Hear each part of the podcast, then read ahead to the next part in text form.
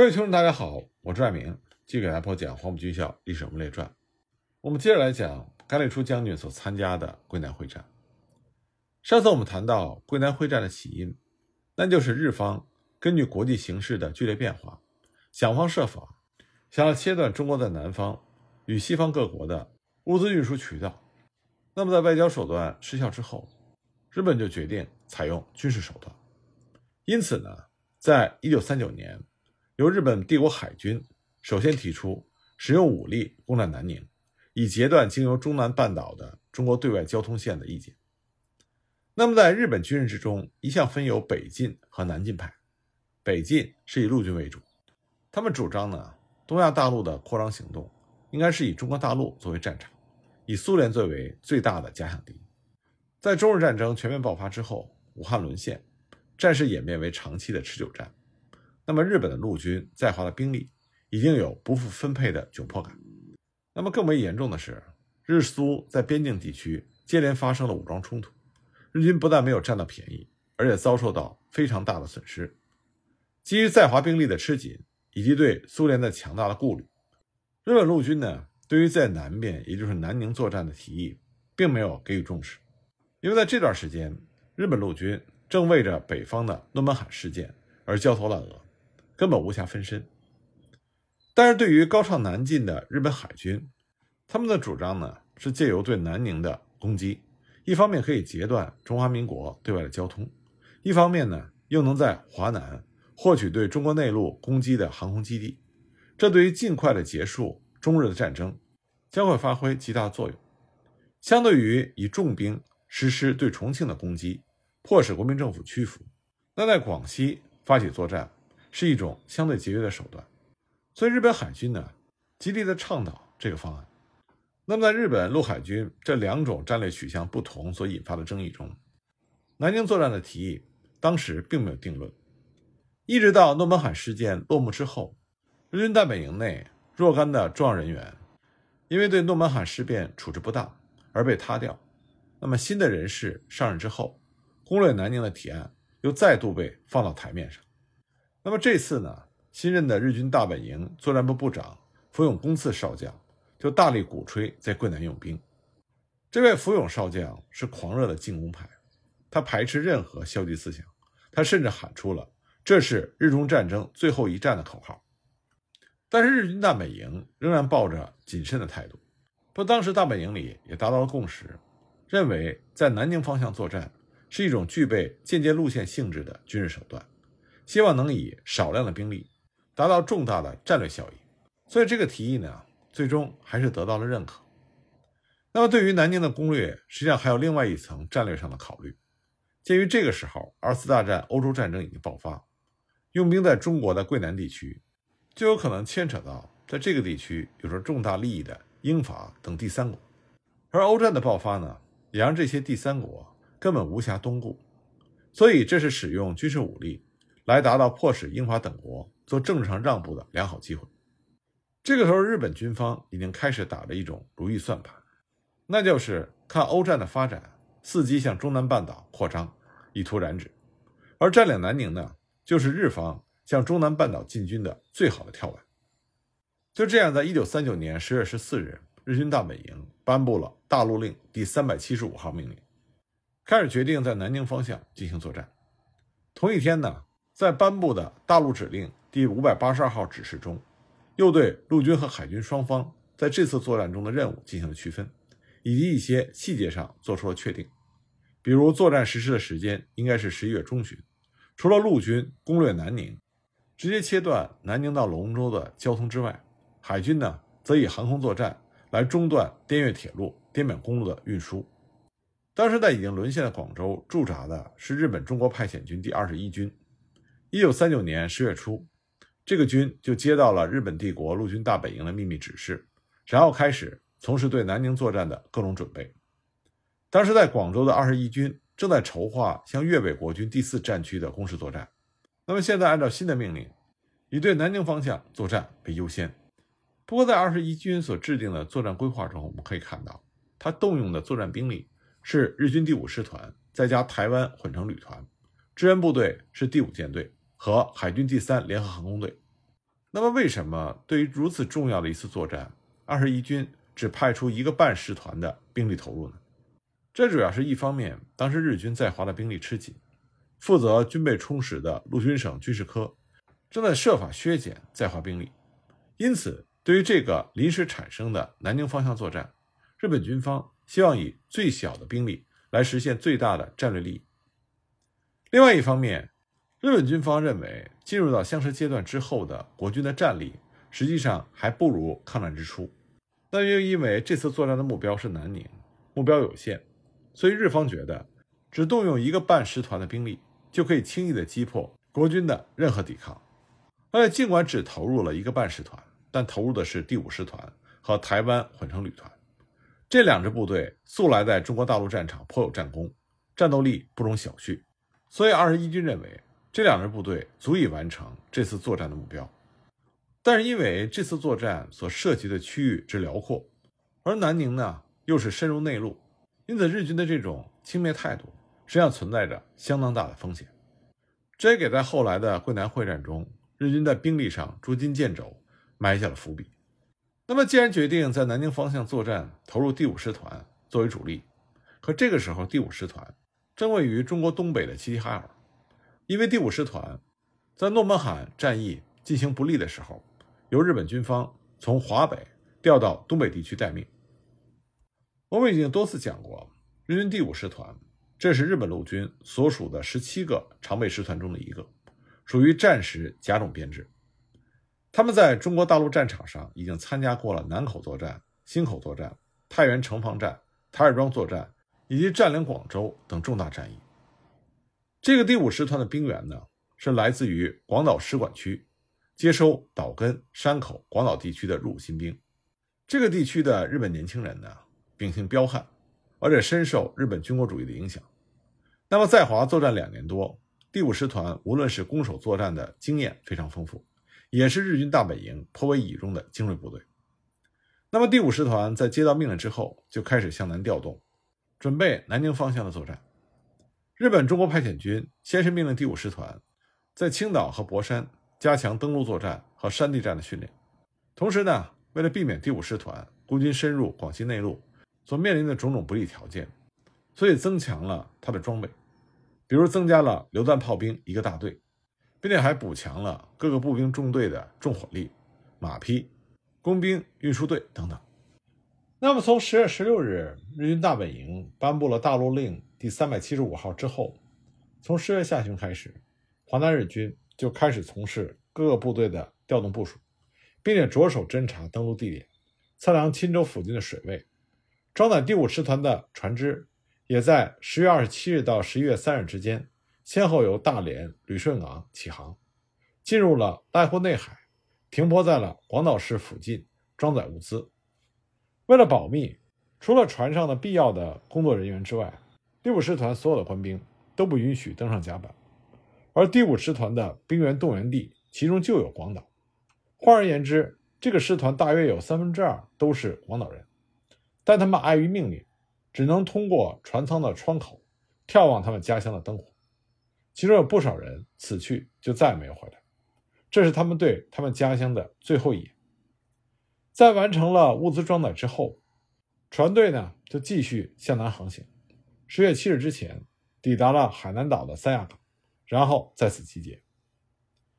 那么这次作战，日军的另外一支主力部队就是台湾混成旅团。这支旅团在一九三九年上半年驻防于海南岛，八月之后进入到广东的佛山地区，一直驻扎到了十月初。那么在得到命令准备南京作战的时候。台湾旅团也在广州开始加强登陆作战训练。台湾混成独立旅团，它的登陆作战经验实际上是比较丰富的，因为早在武汉会战的时候，他们就曾经在长江沿岸，分别在安庆、马当、九江实施过登陆作战。那么，这个旅团将佛山地区的警备任务交给新到的第三十八师团之后，在十月四日从广州上船出发，九日抵达三亚港，和第五师团的船队会合。为了保证南京作战的顺利，日军二十一军司令官安藤利吉率领司令部，在十月九日由广州出发，十日夜抵达三亚港。至此呢，日军所有参加南宁作战的战斗单位都已经到达指定位置。十月十三日，装载了日军进攻部队的七十多艘船只驶出了三亚港，冒着强风呢，向钦州湾起航。经过两天的行程，首批登陆部队展开了第一波的登陆行动。在日本海军第五舰队的支援掩护之下，他们顺利的在企沙附近登陆，一部分呢在龙门附近登陆。很明显，日军在登陆钦州湾的时候，对于国军无论是在战略上还是战术上，都造成了奇袭的效果。日军利用恶劣气候的掩护，成功的隐藏了他们登陆的企图。当时在广西的国军部队只有夏威的第十六集团军、下辖三十一军和四十六军。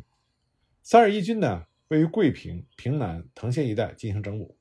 四十六军的军部驻扎在南宁。西边十九师呢，在钦州湾一带担任海岸的守备部队。幺七五师在灵山、合浦任沿海守备。幺七零师在桂县宣武地区整训，分布的非常分散。那么，在日军登陆的这一线海岸，只有战斗力有限的新编十九师的三个团进行守备。当日军的登陆部队上岸的时候，这个地段的国军守军新编第十九师第五十六团所部，虽然在日军登陆之初和日军进行了接触，但是根本就没有办法将日军驱赶下海，更加不能阻止这股日军向内陆前进。防城在十六日失陷，日军继续向北突入。二一军攻击南宁的主力部队中村支队，那么这支部队呢是由第九旅团的两个大队作为基干组成的。他们在十六日拂晓，沿着于洪江乘坐着汽艇北上，在黄屋村一带进行登陆。那么日军的第三支部队，也就是台湾旅团的主力，在十六日黄昏在沙井犁头角一带登陆，在他的正面进行防守的。是新编十九师第五十五团，不过这支国军部队战力有限，疏于防范，仓皇之间进入阵地，状况非常的混乱，团长根本就没有办法有效的掌握所有部队，因此钦线在十六日晚上十一点失守。那么在反登陆作战中，守军新编十九师轻易遭到了击破，损失惨重，师长黄固以指挥无方遭到了免职。那桂林行营方面得到日军登陆的报告之后。判断日军就是要攻占南宁，进而侵扰柳州，威胁国军的大后方，所以决定调遣广西境内所有可用的部队，阻止日军北进。同时呢，从后方调集优势兵力，集中之后再转移攻势，希望能够把日军压迫到青房海岸线加以歼灭。因此，国军第三十一军奉令以急行军经玉林、兴业、城隍、灵山前进，四十六军呢？迅速的集结于纳楼旧州附近，两军协同侧击北进的日军。三十一军的幺三五师被赋予防守南宁的任务，这个师的先头部队以汽车输送，很快进入到南宁附近布防。四十六军幺七零师奉命以急行军赶赴吴区，在吴区占领阵地，阻止日军的前进。为了迷惑日军，争取时间，三十一军奉命在通信电文中扩大番号。团称之为师，师称之为军。除了这些紧急处置之外，重庆统帅府方面的反应也是相当迅速。在日军登陆的第二天，就命令位于湖南、广西一带的第五军战备向桂南运输。二百师作为先头部队，由铁路运输率先出发，以一个团在桂林下车，然后再用汽车运送到南宁，掩护第五军集中。第五军不愧是国军中的精锐，行动迅速。五九九团很快就抵达了作战位置，六百团呢，在十月二十三日夜里也抵达了作战位置。除了第五军之外，另外还有军委会直辖的陆军九十九军，这军下辖的九十二师、九十九师和幺八师，奉命在十二月十日到柳州集中完毕。第三个奉命转调的是中央军三十六军，不过这个军呢远在湖北，路途比较远。该军第五师由鄂西驻地启程。经过常德、长沙，再换乘火车到永福转宜山。全军奉命将于十二月十五日前在宜山附近集中完毕。尽管国军这边做了迅速的反应，但是远水解不了近火。桂南的国军兵力相当的分散，这就导致日军能够长驱直入。到了十九日，所有登陆的三支日军都已经推进到了大唐东西一线，在这里呢。日军稍作停顿，进行休整，为攻击南宁做准备。二十一日，日军恢复向北推进。二十二日晚呢，就抵达了邕江南岸。国军十六集团军所属的两个军，一共六个师，因为驻地分散，除了新编十九师位于日军二十一军的登陆路段，其余各部都在陆续匆忙地往南宁的调动之中。当日军的先头部队已经推进到南宁附近邕江南岸的时候，国军方面赶到南宁周边邕江北岸一线的部队，只有幺七零师的四个团、幺三五师的两个团，以及两百师的五九九团。而这些部队因为连日的强行军，疲惫不堪。这个时候，南宁市区里只有幺三五师第四零五团的一支部队驻防。这个团是乘坐汽车赶往南宁的。幺三五师的主力还在行军赶路之中。十六集团军呢，立刻就任命幺三五师的师长苏祖新统一指挥邕江北岸的国军部队，着手配置南宁的防务。不过，因为苏祖新还在行军的途中。在他没有到达之前，再由副守备司令幺七零师师长黎行树暂代职责，而十六集团军副总司令韦云松则在南宁至宾阳公路上的三塘督导各部的南宁防务。不过日军的动作快上很多，这让国军一时之间措手不及。就在国军在南宁一带的邕江北岸的防务尚未配置完成的时候，日军已经开始了强渡邕江的行动。日军第五师团的金村师团长下令中村支队由南宁的东南方，吉川支队由南宁的西南方，共同向南宁发起攻击。日军突击部队以掠夺而来的民船作为运输工具，想要渡过宽约二百五十公尺、流速大约每秒三公尺的江面，实施敌前强渡。但是国军守军立刻进行坚强的抵抗，日军的企图并没有得逞。根据日方的作战记录记载，国军幺三五师对于中村支队的先遣队，曾经发动了前后二十多次的反击。那么就在日军的先头部队不断的尝试渡过邕江进入南宁的同一时间，驰援南宁的第五军二百师又有一个团，就是第六百团，在戴安澜师长的率领之下，于二十三日晚汽车运输抵达。这个时候，两百师就已经有五九九团和六百团。位于南宁地区，五九九团这个时候除了以一个营前往石府警备之外，主力位于二塘、三塘地区，担任邕江北岸守备司令的预备队。戴安师长呢，因此被任命担任副守备司令。那么六百团在三塘下车之后，就按照韦云松副总司令的命令，前往南宁的镇宁炮台占领阵地。那么拂晓时分，当他们行军抵达长岗岭附近的时候，得知该阵地已由幺三五师所部占领，正在和日军发生激战。那么六百团的团长邵一之上校认为之前的命令已经无法实施，所以就率领部队返回南宁宾阳公路的二塘一带占领阵地。日军呢，在炮兵和空中火力的协同之下，持续不断的尝试敌前强度作战。到了二十四日，中村支队的第二十一联队第四中队。在中队长的指挥之下，利用日本海军航空队战斗机紧密的地面支援，终于在南宁市的南端渡河成功，一举突入到室内。一个小时之后，这股日军呢就攻下了南宁高等法院等重要的建筑物，后续部队在源源投入。这个时候的形势已经非常的紧急，国军南宁守军第四零五团团长武宗俊上校对于这种局势已经觉得无法挽回。团指挥所和集团军总部以及师部都没有办法取得联系，对于下一步应该如何行动毫无头绪，严重的孤立感就让这位武团长固守南宁的决心出现了严重的动摇，而越来越多恶化的消息传来，终于彻底压垮了武团长心里最后一根稻草。下午六时，他决心放弃南宁。然而就在这个时候，武团长却接到了二塘两百师六百团团长。邵一之上校的来电，询问南宁的当面状况。那武团长就告诉了邵团长当下的敌情，并且希望邵团能够立刻开进南宁，接替四零五团的防务。但是邵一之以其任务是掩护师主力集结，而并不是防守南宁，予以拒绝。那么武宗俊又提出另外一个建议，要求六百团入城，和四零五团共同防守，但也遭到邵一之以没有得到上级命令为理由而加以拒绝，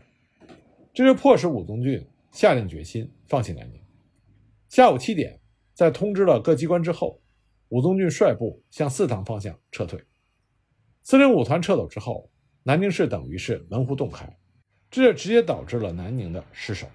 那么武宗俊也以违抗命令，擅自放弃南宁，遭到撤职查办。后来经过军法审判，判处有期徒刑五年。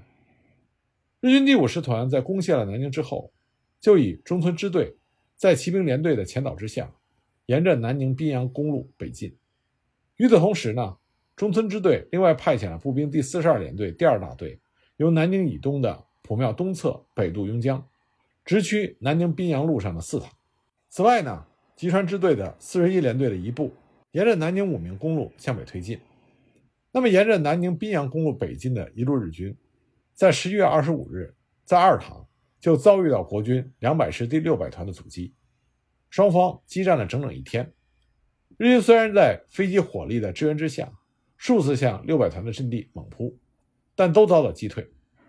六百团的官兵也是伤亡颇多，团长邵一之上校当场阵亡。副团长重伤，后来由第一营的营长吴大伟接掌指挥权。不过阵地呢，在十分困难的情况下守住了。不过六百团坚守的成功，很快就受到日军攻陷四塘效应的抵消。那么已经占领四塘的日军，就占据了截断国军后方补给线的有利位置。两百师虽然派在三塘的五九九团一个营前往想重新拿回四塘，但是几次反击都没有能够得手。这样就造成两百师和幺七零师有可能陷入到日军的包围，而国军幺三五师早在二十四日就已经沿着南宁武鸣公路向后撤退了。有鉴于此，二百师和幺七零师两师的师长经过讨论之后，决定共同向南宁武滨路的高峰隘方向进行转移。当天夜里，两部按照协定相互掩护，开始脱离现有阵地向北突围。那么这两个师的国军是否能够顺利的脱离险境呢？关于这方面，我们下一集再继续给大家讲。